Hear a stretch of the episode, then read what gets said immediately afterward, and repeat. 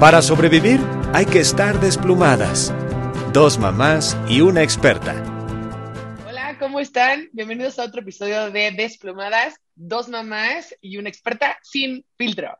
Hoy tenemos un súper, súper programa, los mejores consejos de mujeres que ya vivieron su vida. También vamos nosotros a opinar de eso, pero venimos con unos consejos muy buenos. Estuvimos haciendo un poquito de investigación con tías, abuelas y demás, pero sobre todo queremos decir, a ver, el episodio pasado acabamos con que nadie nos enseñó ser adultos, ¿no? Como el último semestre igual de universidad hubiera estado increíble que nos hubieran enseñado a ser no sé, asertivos, eh, ponerle más énfasis a la este, inteligencia emocional, saber comunicar nuestros sentimientos, en fin. Entonces, ahorita queremos hablar sobre estos consejos que hemos traído, extraídos, si quieren, de esas personas que ya han vivido una vida, que, tienen, que están en sus setentas más o menos, este, y queremos comunicarlos porque, ¿saben qué? Encontramos joyas. Quiero pasarle a ustedes este, el micrófono, ustedes digan qué encontraron ¿Qué consejos nos pueden compartir? Ok, bueno, de, ahora sí que un poquito ligado al tema que estás diciendo tú ahorita, Ana, de, de, o sea, cómo comunicar nuestros sentimientos, ser más asertivos, que pues como que nadie te enseña a hacer eso. Eh, ahora sí, de, de, la investigación que yo hice, hubo un consejo que sí me dio una amiga, ¿no? Un poquito mayor que yo, y lo que ella me decía es, y me encantó, y lo voy a decir en inglés y luego ya lo traduzco porque en inglés es un poquito más asertivo el tema, es trust your gut. De veras, confía en tu instinto. Porque lo que me platicaba esta amiga es, cuando, cuando somos chiquitos, es como que, y, y estamos creciendo, y empezamos ahora sí que a vivir la vida, experimentarla, y ahora sí que nos vamos situando en eh, vamos teniendo experiencias distintas conforme vamos creciendo, pues obviamente todo lo vamos sintiendo y de veras nuestro gut, nuestro instinto, nuestro cuerpo de veras, de veras lo siente. O sea, ese dolorcito en la panza, ese, ese ñañaras. Y cuando eres chiquito no, no le haces caso, o sea, simple y sencillamente lo ignoras y sigues por tu vida y dices, bueno, pues X, ¿no?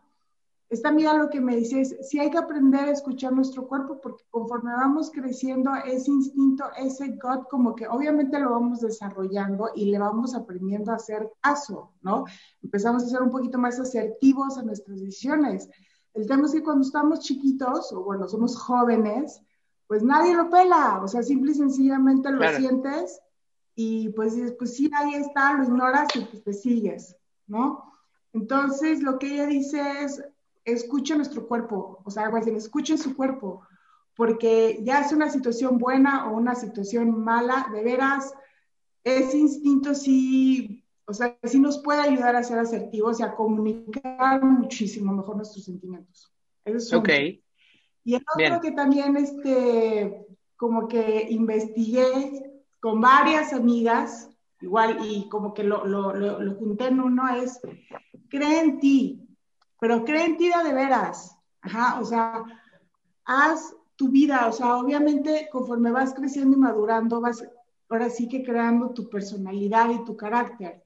Pero muchas veces nuestro entorno, como que es el que nos va formando, como lo que siempre hemos platicado aquí, ¿no? O sea, la mujer lo que tiene que ser, la mamá lo que tiene que ser, la esposa lo que tiene que ser. Sí. Pero ¿qué es lo que tú quieres ser, ajá, cuáles son tus ideales, tus sueños, cuáles son tus cosas, y que en verdad, o sea, te mantengas en eso y vayas, pues ahora sí que por la vida, pues, pues, luchando por eso, o sea, haciendo ese carácter, para que, o sea, cuando ya llegues ahora sí que a esta edad madura, puedas llegar sin arrepentimientos, ¿no? De, híjole, es que ojalá lo hubiera hecho, híjole, es que ojalá lo hubiera dicho, híjole, o sea, no, y esa parte como que sí va muy ligada al tema de de veras creer en nosotros, pero, pero tú, o sea, nosotras mismas, no que, no, no que nos lo diga o esperar la aprobación de, pues ahora sí que del, mundo externo, ¿no? Sino nosotras. Es que ese punto... Esas dos ideas me...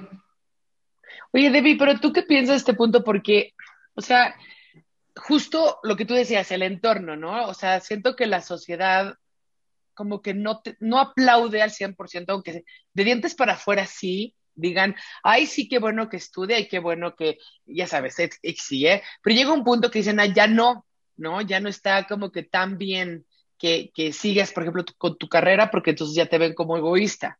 O si tienes algún hobby o otra cosa así de, ah, descuida a sus hijos. O sea, como que es muy delicado en una sociedad como esta, de verdad creer en ti y seguir este sueño, porque siento que constantemente te ponen obstáculos y, te juzgan y paran ese fluido, como dicen flow, ese, ya sabes, estas ganas de hacer y de crear. Y, obviamente, si tú ves en cualquier emprendimiento o cualquier negocio, lo que sea, pues tienes altas y bajas y demás. Y cuando llega una baja, siento que hay estos tipos de comentarios del esposo o del amigo, de la amiga, de la mamá, de la, o sea, ahí es cuando la gente o las mujeres se salen o desisten y dicen, pues sí, cierto, está muy difícil, o sí cierto, no vendí nada, o no pude hacer, y no tienen un, un, camino, si quieres, que igual y un hombre sí tendría un camino de, pues ver qué funciona, cambiar, hacer, pero tener paciencia y seguir en el camino. O sea, como que para nosotros siento que siempre es como escalar este monte Everest, ya sabes, de todo. O sea, me cuesta muchísimo trabajo y para explicarle a mis hijas es de, vas a tener que nadar contra corriente para siempre. O sea, no, no les puedo decir, va a estar mejor, ya sabes, como que siempre va a haber alguien que te va a tirar ese castillo, ese sueño, no sé. Yo, yo lo que pensaría... pero precisamente es, ese es el consejo que le estamos dando las generaciones grandes a las generaciones chiquitas para que pueda haber ese cambio, para que ellas puedan, o sea, sepa, o sea, nosotros nadie nos dijo que vamos a tener que ahora sí escalar el Monte Everest, que todo el tiempo íbamos a tener que estar luchando contra corriente, que, o sea, es precisamente eso, ¿no? O sea, darles como que este, o sea, aquí estamos nosotras, tú eres un super ejemplo, ¿no? O sea, claro que se puede, por digo, es una joda, es otra historia, ¿no? Pero de que se puede, se puede. y a ti alguien te lo dijo ahora sí confiaste en tu instinto, dijiste, no, ni madres, me vale lo que diga la gente, me vale lo que opine la sociedad, yo voy a seguir con esto y seguiste luchando y lo lograste. Digo, sí, les digo, o sea, probablemente sí luchaste contra viento y marea y puta. ¡Qué horror! Esto es lo que queremos cambiar, porque justo con esta amiga, con una de las amigas que yo platicaba de este tema, ella trabaja en la ONU, en ONU Mujeres y me platicaba de un, y a lo mejor ustedes lo vieron, fue una publicidad que hizo la ONU con Kitsania, de que llegaban los papás con los niños y entraban los niños y las niñas, ¿no? Y entonces decían, a ver, ¿quién quiere ser científico? No, pues yo, yo, yo, yo, yo, todos los niños y las niñas. Ok, vénganse para acá. Van a hacer su experimento, hacían lo que tenían que hacer y a los niños les pagaban no sé cuántos billetes de... Ah, sí, sí lo vi. O no sé qué, y a las niñas les daban menos. Y entonces ahí Pero ¿quién pagaba? El, el empleo. O sea, ¿dónde estaba el empleo? La institución como tal. Exacto, exacto, exacto. Es que ah. Kitsania es una no sabía. Sí, sí sé, pero es que lo... Ah. O sea, había sesgo de cap de sueldo en Kitsania es, Ese es el experimento que estaba. Es el experimento. No, no, es un experimento. No, no, o sea, no es verdad. Que trabaja no, en la ONU. no está haciendo esto, pero. Sí, o sea, no, no, no, no. Este fue un experimento que la ONU hizo en Kitsania con los papás y los niños. ya, ¿okay? Exacto, exacto. Ya, ya estamos todos en el mismo canal. Ya, ya, ya. ¿Y qué hacían los niños? Odette manifestándose afuera de Kitsania, pero bueno, que... Sí, exactamente, así de, güey, vamos a clausurar las instalaciones. No, no, no. Pero entonces ahí, o sea, el experimento era ver cómo reaccionaban los niños y los papás.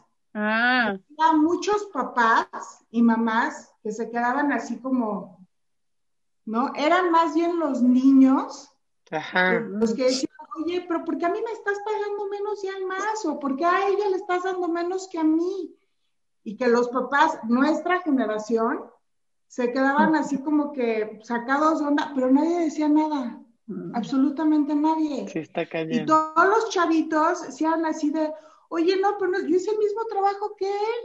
Oye, sí, ella trabajó conmigo, ¿y por qué a mí me estás pagando más que ella?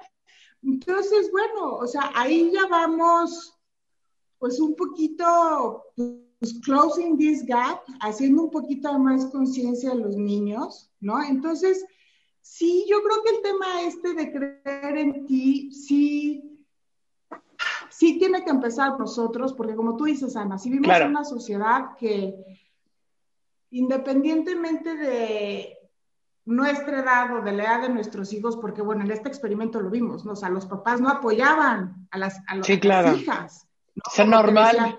pues bueno, le pagaron menos y ni modo, ¿no? Me muero. Este, pero la niñita le valió madres y dijo, oye, no, espérate, ¿por qué me estás pagando menos a mí que a él si los dos hicimos el mismo trabajo? Entonces, esta chavita creyó en ella y dijo, pues a mí que alguien me explique, ¿no? Y, ¿Sí? y pues yo creo que por ahí se empieza. Entonces, este, pues sí, así es como yo llevaría estos dos consejos. Bien, bien. Poder. Bueno, yo les quiero compartir algunos que coinciden con los de ustedes, que es, es una enfermera que se llama Bronnie Ware, ¿no? Me parece que australiana, que ella hizo una investigación con gente a punto de morir y les preguntaba cuáles eran sus remordimientos ya que estaban enfrentando la muerte respecto de su vida, ¿no? Y uno es el que acaba de decir este, Debbie, que es vive la vida que tú quieres y no lo que se esperan de ti. Y justamente esto que no te importa lo que digan los demás. Al respecto, yo diría, em, siempre va a haber, o sea, como estos nichos de mercado, esta segmentación de la población. Toma el tema que tú quieras, tatuaje o ropa de marca. Hay gente pro, pro tatuaje y gente que no le gustan los tatuajes. Si tú te pones un tatuaje, solo le vas, solo vas a recibir la aprobación del sector que está a favor de los tatuajes. A la gente que no le gustan los tatuajes, no le va a gustar. Mi punto es, siempre vas a quedar mal con alguien y también siempre vas a quedar bien con alguien porque somos muy diversos.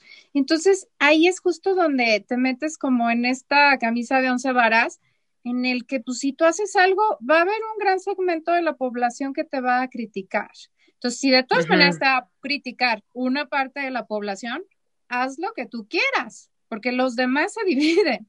Entonces, si haces lo que tú quieras, vas a recibir la aprobación de esas personas que además son como tú y que están a favor de tus ideas y tus valores y, curiosamente te vas como justo eh, juntando con esas personas, relacionándote y haciendo, haciéndote amigos. Entonces, o, formando familia con esas, con esas personas, o también con personas muy respetuosas justo de la diversidad, ¿no? Yo la verdad es que tengo amigos como de, uff, o sea, variadísimos, y eso es lo, lo, bonito, pero no todo el mundo es como eh, respetuoso o abierto. Entonces, haz lo que tú quieras, porque de todas maneras siempre alguien te va a criticar, ¿no? El, otro punto es justo es eh, lo que decía David, expresar tus, tus sentimientos, ¿no? O sea, que, que sí digas lo, lo, que sientes, porque mucha gente se queda como, uy, es que nunca dije que me molestaba tal, nunca dije. Y de manera asertiva, ¿no? O sea, no tienes que hacer un, un gran pancho de todo, pero sí expresar lo, lo, lo que sientes y también en términos de amor, o sea, que muchas veces nos contenemos en, ay, no voy a hacer esto porque no sé qué, ¿no? Entonces, eh, que expresen libremente sus, sus sentimientos con, con respeto. El otro es permitirte y ser feliz. Y eso me recuerda mucho un libro que yo leí de joven que se llama Afrodita de Isabel Allende, que es una serie de, de cuentos y recetas y como erotismo. Y en el prólogo me acuerdo que muy abierta ella, porque ya lo escribió ya, ya una mujer madura. Dice, estoy arrepentidísima de no haberme comido el pastelillo en la fiesta de tal, o estoy arrepentidísima que una vez fui a Egipto y entonces me ligué a un egipcio y me hizo una comida maravillosa y el egipcio quería tener relaciones sexuales conmigo. Yo estaba soltera, sin compromiso y no quise porque, oh, este, y ahorita que ya estoy como grande y que no estoy que no tengo esa comida y veo la foto de semejante guapote, como que, digo, ella lo dice más poéticamente, ¿verdad? Pero, o sea, es como, el punto. o sea, ¿por qué no, por qué no lo hice si, si sí quería y si sí me gustaba? O sea, si sí tenía ganas. Entonces, ella en su libro mm. Habla mucho como de eh, comer, amar y leer, que después también salió un libro que era comer, amar y rezar, ¿no? Ajá.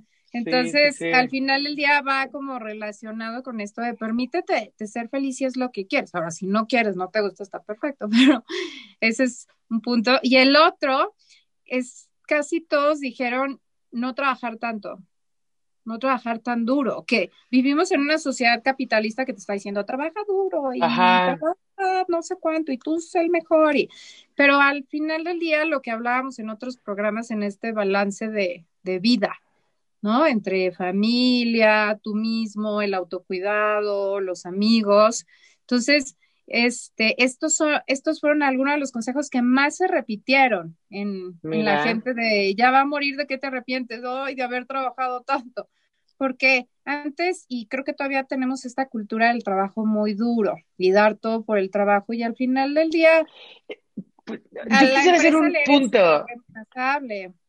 O sea, yo creo que no tanto es el trabajo, porque el trabajo siento que es lo más noble que tenemos. Y ser mamá, por ejemplo, es un trabajo. Y, o sea, e, el, trabajo debe de ser algo que te traiga como que esta, eh, esta bondad de, crecer y de expresarte y una pasión. Y, o sea, no necesariamente tiene que estar dirigido a dinero.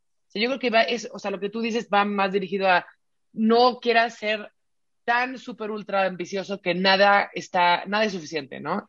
Que puedes tener millones y millones, pero no quiero más, que, o sea, esta como que locura nada más por lo económico, creo que sí, no, o sea, no, por ahí no va, pero trabajar, por ejemplo, el pintar puede ser un trabajo, pero te da toda esta pasión y alegría y ya sabes, o sea, creo que depende cómo tú definas la parte de trabajo, porque yo lo vivía, o sea, al contrario con, con mi abuelo, que murió hace unos años, él trabajó hasta los, sus 97 años y decía, es que yo, si dejo de trabajar, para, para él trabajar era escribir y para él trabajar era estar con jóvenes, porque era profesor y demás. Entonces, no era de verdad un trabajo, ya sabes, o sea, y no era millonario, o sea, pero, pero estaba lleno de, de, experiencias y de gente y de eh, historias y entonces fue muy pleno justo por poder trabajar, si quieres, hasta los 97 años, ¿no? Yo creo que yo voy a ser un poquito así, siempre trato de encontrar algo que, que hacer, que, que dar,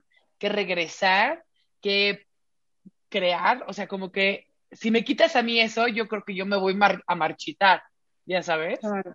Sí, pero me refiero mucho como a estas culturas de las empresas, ¿no? Que yo tengo actualmente pacientes que trabajan de 8 a 12, o sea, trabajan todo el día y parte de la madrugada, exacto. Incluso yo, yo la verdad es que ya siendo terapeuta y ya teniendo maestría en terapia, yo fui a dar dos veces al hospital por workaholic y yo amo mi trabajo y me apasiona y sí me veo a los 90 años todavía dando terapia si Dios lo quiere, pero al final del día, justo lo que hablábamos en la universidad, nadie me enseñó como, oye, este, tienes que poner estos, estos horarios de comida tranquila, de descanso, de, claro. de, de no agotarte, porque yo así como que me ponían citas, ¿no? En ese entonces me acuerdo que tenía este, secretarias y pum, pum, pum, y yo, niñas, ¿a qué horas voy a comer? Así de, ah, sí, ¿verdad? Y yo, chin. Entonces ya en 15 minutos me atragantaba, ¿no? Y entonces ahí estaba, salía a las 8 de la noche drenada, y un, y un día fui a dar al hospital porque no me pusieron tiempo para comer y entonces estuve tomando como mucho café, un espasmo esofágico. Y yo disfrutaba mi trabajo. Yo después de eso, como que la verdad estaba muy joven, entonces puse una pausa y yo a la fecha tengo que poner así en mi horario, o sea, en mi agenda pongo comida, cafecito y yo ya, de no ser una emergencia o un caso extraordinario, yo ya me pongo un tope de de, citas, porque hay gente que me pide, oye, ¿puedes el lunes a las 10 de la noche? O me mandan mensajes de, ay, es que nada más puedo los domingos a las 2. Pues qué, pena. pero yo ya, mis fines de semana son como intocables y esta cultura de no llevarte la chamba al trabajo y estar ahí en la cama con tu esposa al lado, a eso me refiero, o sea, que tengas, que no des todo por este trabajo, claro. que siempre te van a estar como absorbiendo y pidiendo, y con esta cultura de ser productivo, o sea, sí ser productivo, pero en, en este balance y equilibrio, ¿no? Claro. Ay, sí, porque luego ni te lo agradecen, la verdad. O sea, yo de cuando fui Tampoco los durante muchos años, ajá, y conozco a muchos abogados que de veras viven para su trabajo, ¿no? O sea, y de veras están ahí, lo he platicado aquí hasta el cansancio, luchan por la sociedad, luchan por tener la oficina con ventana, por no es que, pues les pregunten a sus hijos, ni idea. Y no saben ni en qué año están, casi, casi, ni cómo se llaman, ni se acuerdan que tienen hijos, ¿no? Entonces es este tema de, de, yo creo que es, ah, o sea, y luego se salen del despacho y nadie se acuerda de ellos, nadie les echa la mano con nada, eh, no, o sea, porque pues sé de casos así de, oye, pues es que ya me salía, échame la mano con esto. ¿Tú quién eres? ¿no? O sea, dormía yo ahí en el corner office, ¿no? Yo creo que el, trabajo exactamente al que se refiere Betsy es este trabajo que te priva, ¿no? De, pues ahora sí que de, tu, de, vivir tu vida, ¿no? De que de veras vives para trabajar en vez de trabajar para vivir, ¿no? Claro. Oigan, les quiero este, compartir las vidas. ok, yo le pregunté a mi, a mi adorada tía Pati, y ella fue la que me, me, dio esto. Así que gracias, tía, porque me encantaron. Este, son tres, son tres consejos. Eh, el, el, que más me llamó la atención, voy a empezar con ese, me dijo, a ver, ¿tú sabes qué tipo de mamá eres? O sea, ¿eres mamá, mamá o eres mamá esposa? Eres mamá gallina. le digo, bueno, ya esposa ya no soy, pero me decía, bueno, o sea, pero ¿qué? O sea, ¿con qué te definías más, no? Y le digo, no, explícame qué es eso. perdón, perdón. Y este me dice, no, lo que pasa es que, por ejemplo, e-, ella es más mamá, mamá, entonces tiene una súper relación con su hija, eh, le han invertido muchísimo, ¿no? A eso, pero tal vez ha descuidado un poco la parte de pareja, ¿no? Pero por el otro lado tenemos las mamás parejas que, como mi mamá, eh, ha construido más una relación de pareja, o sea, es, mamá, pero tiene su pareja y le, le pone más énfasis, si quieres, a la pareja. Entonces me dice, las dos tienen sus cosas positivas y sus cosas negativas. El punto es saber qué tipo de mamá eres, ¿no? Si, si tiendes más hacia la pareja o tiendes más hacia los niños, a la maternidad, para poder balancear las demás cosas. Y me pareció que le dio como que, de verdad, o sea, justo en el clavo, eh, porque sí es cierto, o sea, yo le, he puesto mucho más énfasis, la verdad, a mi maternidad. Este, digo, estoy divorciada, entonces no, no tengo pareja, pero se hace todavía más obvio por qué no tengo pareja, ¿no? O sea, porque también, pues mi vida es mi trabajo y mis hijos, ¿no? Entonces, eh, o sea, tomando el consejo de mi tía es de, sí, pero échale ganitas, ¿no? A la pareja, porque pues también es importante, ¿no? Y, y del otro lado, sí está padrísimo tener una relación con la pareja y eso es, o sea, a mí me parece que es como que, o sea, como si fuera un libro, el libro diría, échale más ganas a la pareja porque al final te quedas con tu pareja, ¿no? Pero también, pues, tratar de conectar más con tus hijos, porque quieras o no, siempre te van a necesitar, siempre vas a ser esa voz que buscan y necesitan, entonces, pues, échale ganitas también, ¿no? Siendo, siendo mamá. Este, ese, ese es el primer consejo que me dijo mi tía Pati que amé y que ustedes, ustedes reflexionen qué tipo de mamá son. Dos es, escoge bien las batallas que, que, que quieras pelear. Me dice, no hay nada más desgastante que constantemente quieras hacer, escuchar tu voz y valer tu punto este, y eso así como que también siento que me pega a mí, o sea, ya sabes, en el corazón, porque siento que soy así como que decir y, hablar y expresar y ya sabes, soy feminista un poco y ah, o sea, como que digo, sí es cierto, o sea, se nos va un poquito la vida y nuestra energía y nuestro tiempo en estar como que convenciendo a la gente o diciendo tu punto o teniendo, si quieres, roces con la gente. dice, es que es que, qué desgastante estar con alguien que todo el tiempo está peleándose, ¿no? O que quiere, quiere ganar. Dice, no, o sea, hay cosas más importantes, hay momentos más increíbles, o sea, enfócate en otra cosa en vez de ganar batallas. Yo no sé ustedes cómo ven eso, pero eso sí fue que es la cachetada de la generación de nuestras mamás a nosotros, así de, ya cállate. O sea, o sea, yo siempre sentí eso, ¿no? Que yo siempre, igual y nací con un micrófono y mamá era de, ¿a quién le importa? O sea, ¿por qué tienes que decir tantas tus opiniones? O no sé, como que, no sé si a ustedes les, suena ese, ese consejo. Sí, totalmente. Yo, a mí también siempre mi mamá, es que no siempre deberías de decir tu opinión. y sí, la verdad es que de joven sí fui muy aguerrida, y en el salón siempre, y todos. Exacto, yo también. Qué horror. Y sí, este, con temas de, de pareja, y, pero al final del día, bueno, ahorita tienes un micrófono, yo di clases 18 años y ahorita tengo un micrófono. Yo sí soy de, alguien tiene que alzar la voz, pero yo con la madurez he escogido como tres temas, ¿no? Animales, el que va relacionado que es veganismo, vegetarianismo. Ajá. Ya no me meto en temas de, de política y otro, pero sí, por ejemplo, en temas de mujeres. Ya son los tres por los que es mis batallas. Pero sí, antes yo para todo, y me encanta, ¿eh? O sea, es mi hobby. y las redes sociales se prestan mucho para eso.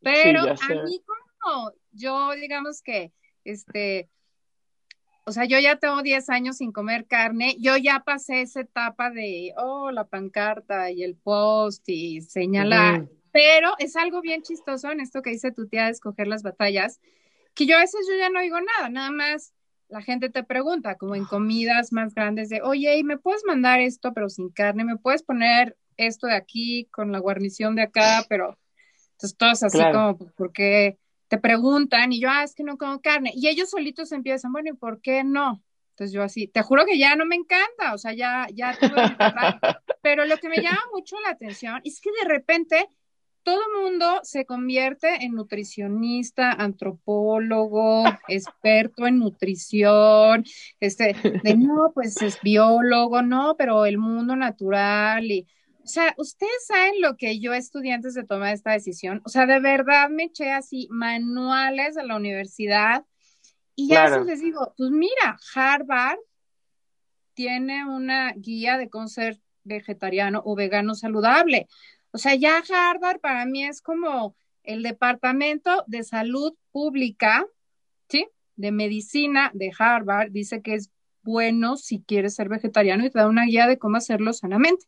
No, pero es que yo opino porque una vez dejé de comer carne un mes y entonces me pasó. Y entonces la gente se vuelve experta de un tema que en su vida han leído. Y yo creo que también muchas veces va por ahí el consejo de tu tía, ¿no? De, o sea, pues déjala que no ah, su sándwich sin carne y no opines. O sea, si no has estudiado al respecto, como escoge tus batallas o si sí tiene que ver contigo, bueno, pues ya luchas por eso, pero yo lo noto mucho, o sea, como desde el otro lado, ¿no? O sea, mucha gente que realmente no tiene una opinión informada, siempre tienen ahí la discusión y es como, ah, entonces ese consejo de tu tía está buenísimo. Pero sabes qué, justo siguiendo ese consejo, yo siento que también me, me he moderado, pero acaba de pasar algo que sí lo pensé muy bien, porque dije, ok, puede ser una bomba, y entonces tengo que tener cuidado.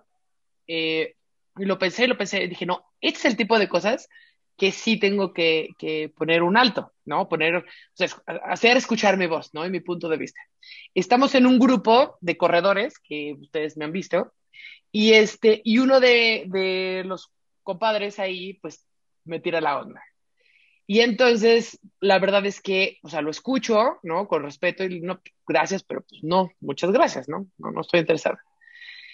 Son dos meses, más o menos, de intenso ligue, ¿no? Por su parte.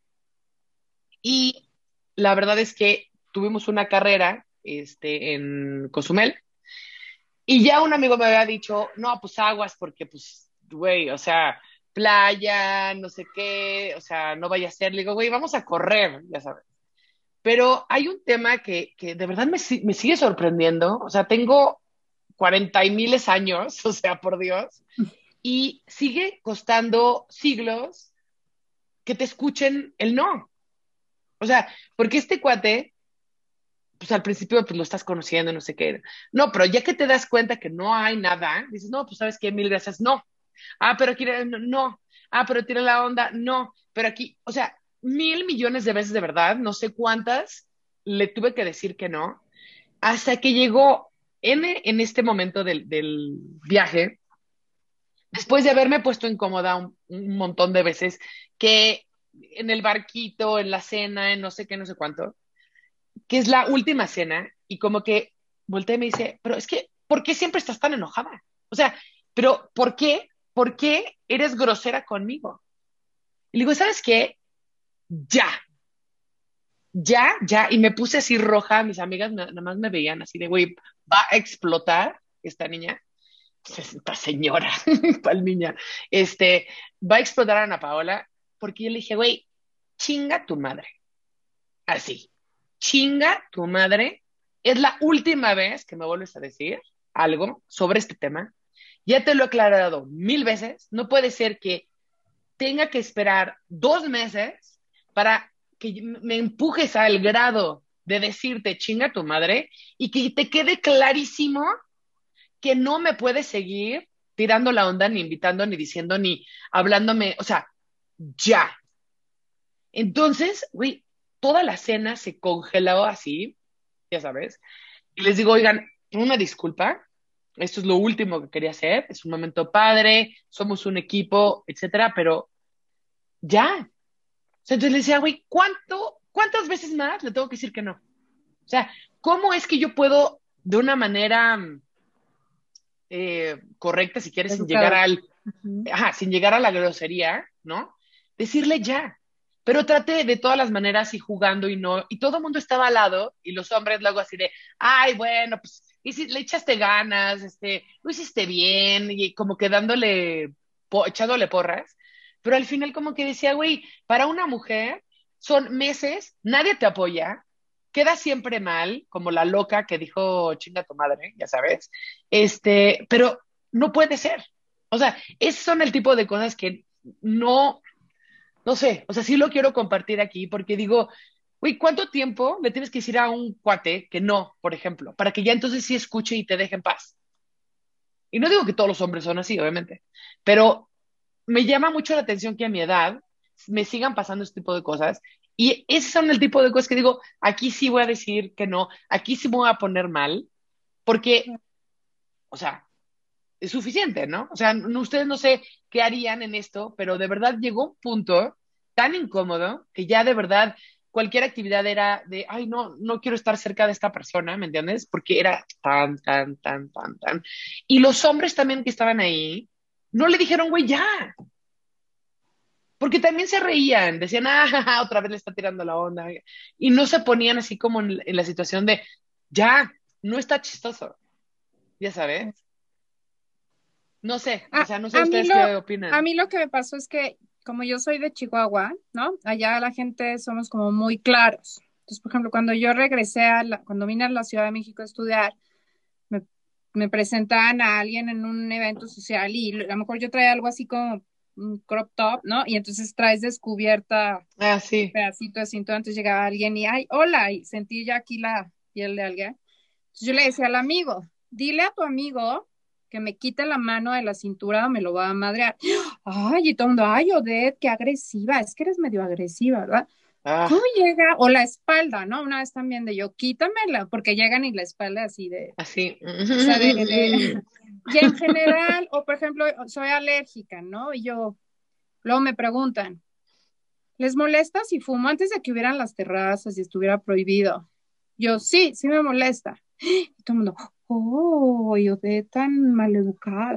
Me molesta, o sea, no he terminado de comer, vas a comer, me preguntan, o sea, o sea eso es, verdad, pero En, esto de no quiero o sí, tenemos esta cultura del sí, pero no, o sea, de, uy, o sea, sí me molesta, pues decir, ay, no, y ya, entonces yo me aguanto.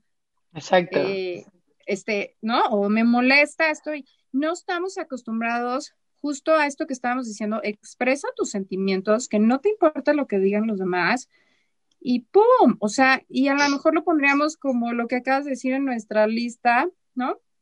Eh, que ya fue muy larga, top ten, ya no sé cuántos fueron, pero aprende a decir no, y está bien, sin sentir culpa, y a lo mejor sin ser grosera, pero a lo mejor sí te tardaste dos meses, o sea, a lo mejor Oye, pero tercera, yo no vi otra opción. Madre, pero sí un, un no cortante de, de, yo una vez saben que hice también en una cena de mucha gente que, que fui sola, un hombre me estaba cantando Mujer de los 40. ¿Tú cuántos años tienes? 40. Ay, ¿cómo crees? Señora, de las cuatro décadas. Pero entre echándome el can y yo así. Entonces empecé a videarlo y yo voy a subir este video a un grupo, ya saben, de estos de Facebook de mujeres, que voy a subir este video de donde hay más de 14 mil mujeres que me estás molestando. Ay, ya, ya, está bien, o sea, y todos así de, ¿qué onda con tu actitud? O sea, ya, ¿qué me tiene que estar cantando?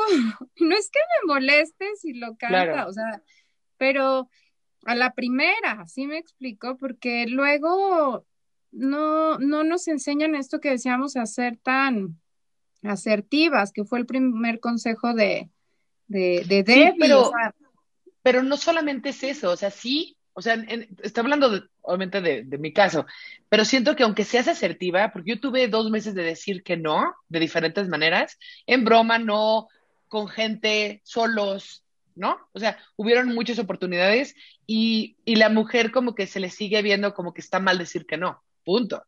¿No? O sea, si un hombre quiere, ¿por qué tú no? Entonces, eh, o, no lo toman tan en serio como un no de un hombre que un no de una mujer.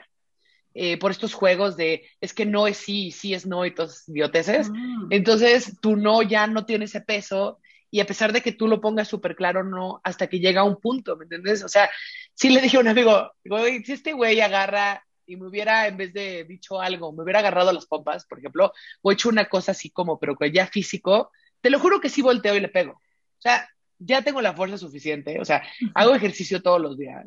Sea, le rompo la nariz, ¿me entiendes? O sea, pero, pero ¿por qué llegar a ese extremo? O sea, cuando varias veces, o debería ser una, pero bueno, de una buena manera puedes decir, bueno, está bien, traté, pues ya no quiere, está bien, y te vas, ¿me entiendes?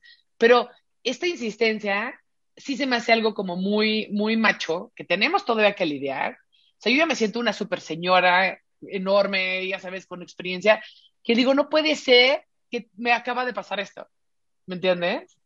Y sigue pasando todas las edades. O sea, sí, sí creo que, no sé, hay que ser asertivos, pero hay veces que hasta tienes que ser un poquito agresivo o que te tachen de agresivo, porque luego la gente no entiende, ¿no?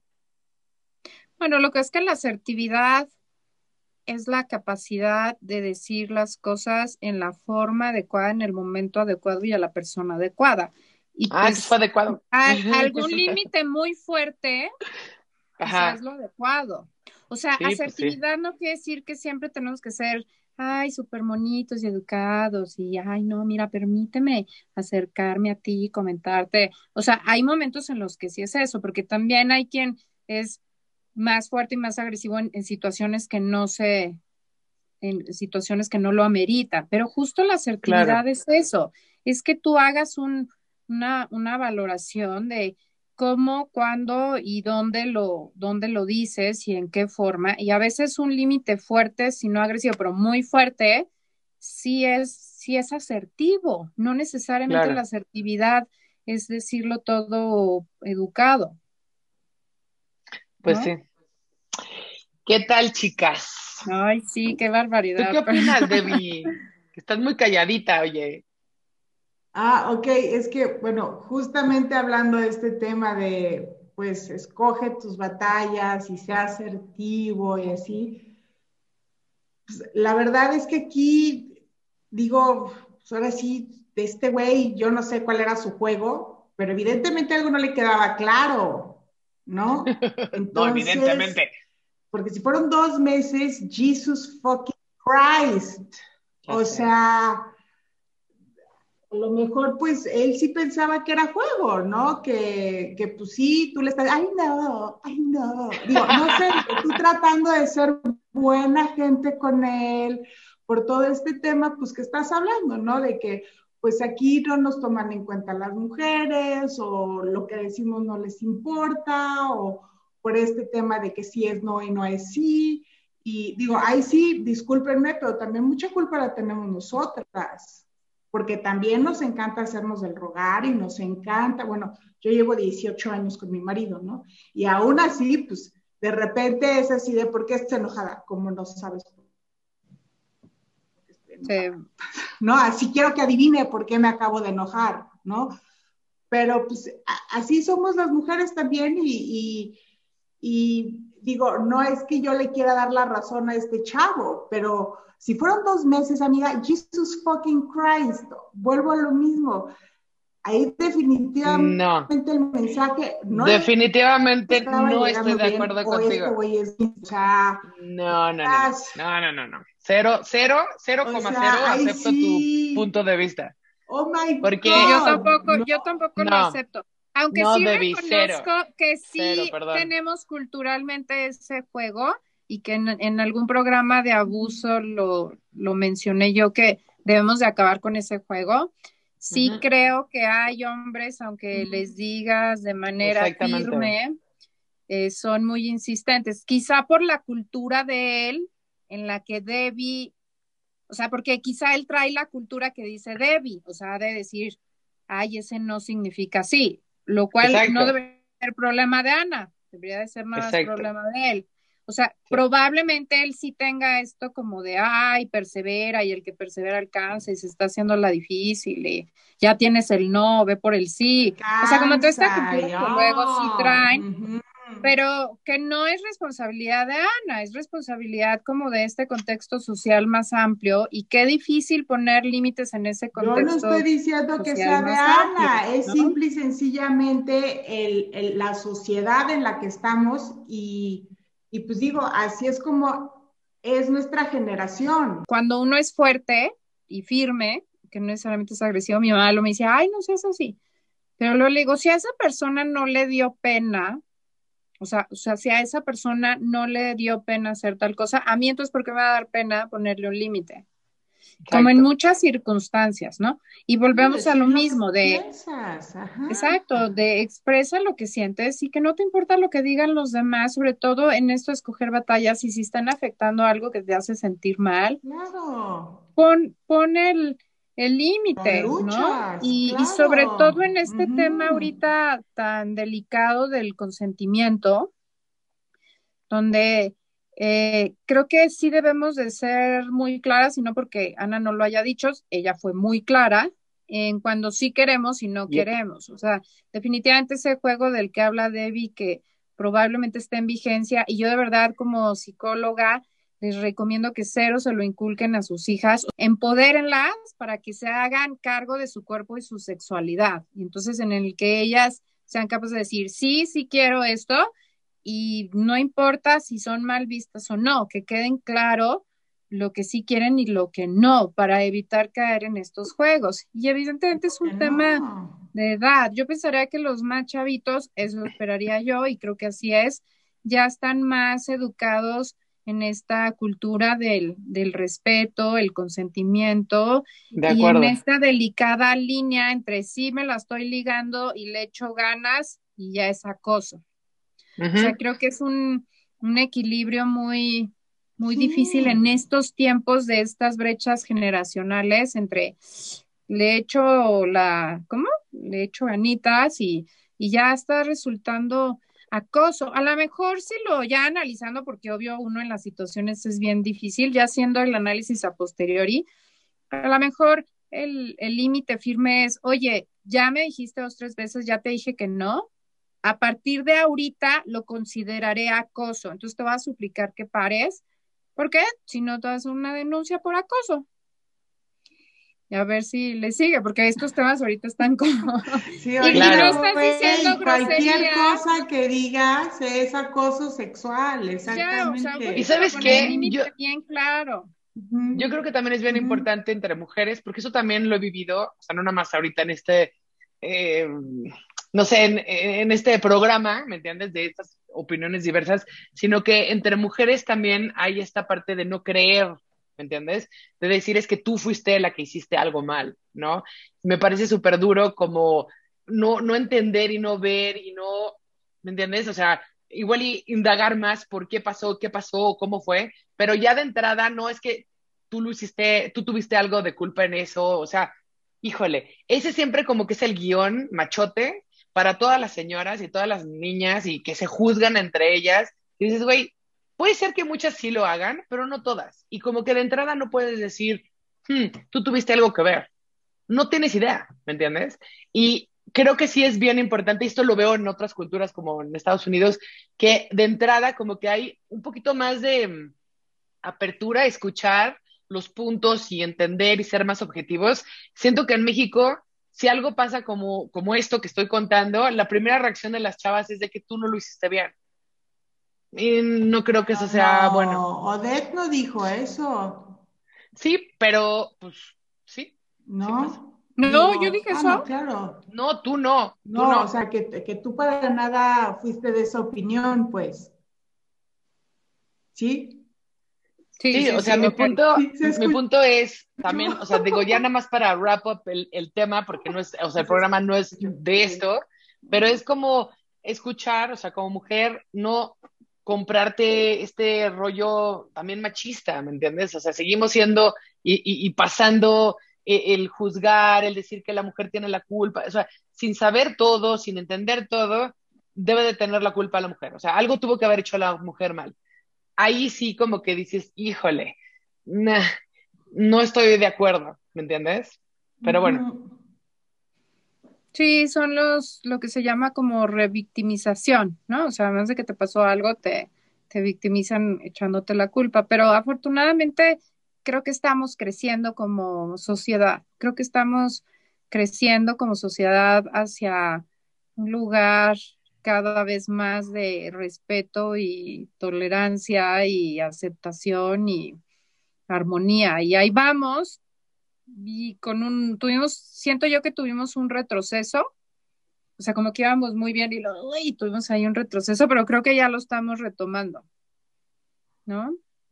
Eh, Pues yo lo veo, o sea, por ejemplo, yo con ahorita que, que estamos hablando de este tema, sí, ya nos salimos completamente del tema de los consejos, pero, o sea, de los, ni, o sea, por ejemplo, del tema este de respeto y de que los niños, y, o sea, cómo los niños ya respetan más a las niñas, y sí, yo no recuerdo, bueno, no sé ustedes, pero yo no recuerdo tener como amigos, amigos hombres a la edad de, de mis hijos, ¿no? O sea, como que yo tenía mis amigas y yo iba a la- las fiestas de cumple de mis amigas y mis amigas me invitaban a su casa y yo invitaba a mis amigas a mi casa.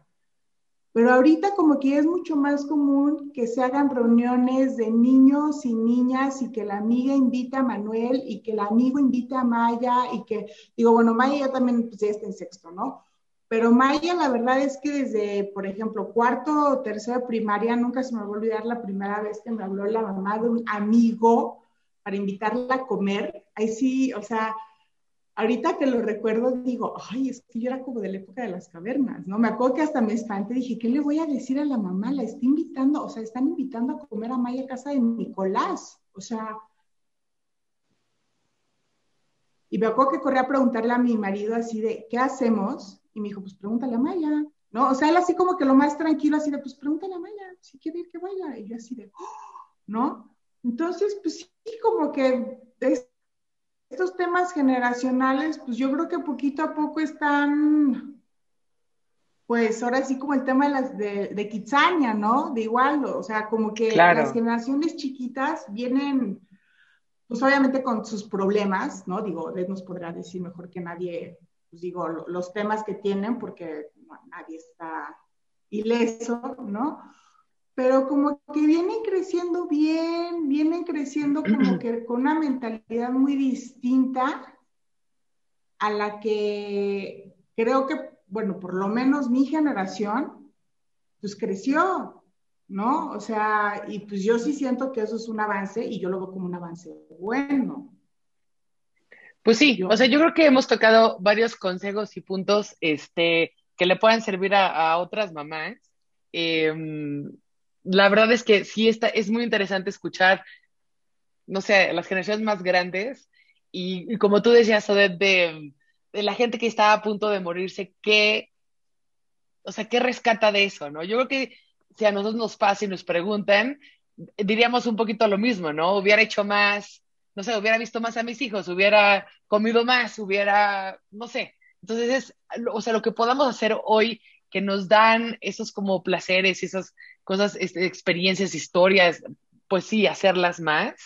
Eh, ya saben, digo, como se dan cuenta, el tema de, de ser asertivo y decir no sigue siendo un tema pues muy caliente, ¿no? Eh, en, esta sociedad.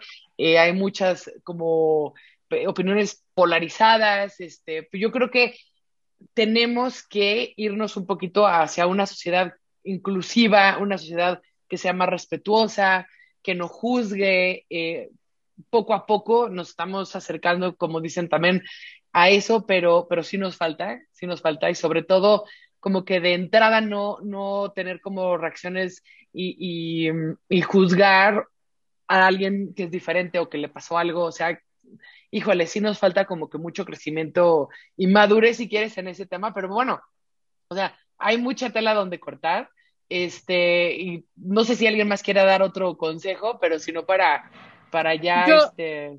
Yo para cerrar agregaría que esto que nos pasó ahorita, a mí se hace un ejercicio súper importante porque hubo una diferencia y a veces no estamos acostumbrados a manejar las diferencias, o sea, como, ay, tú ya pensaste el diferente, entonces ya córtalas, ¿no?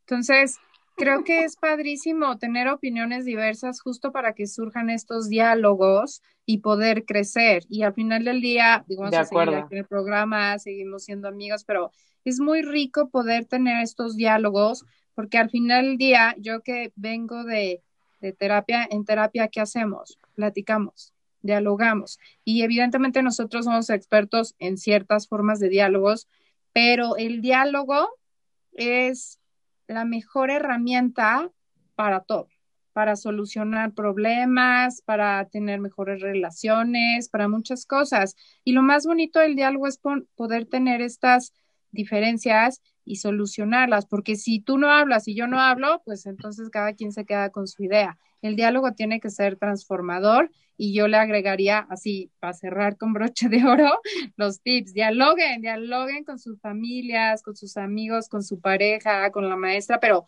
aguas, es diálogo, no es una discusión, es una oportunidad de abrir posibilidades.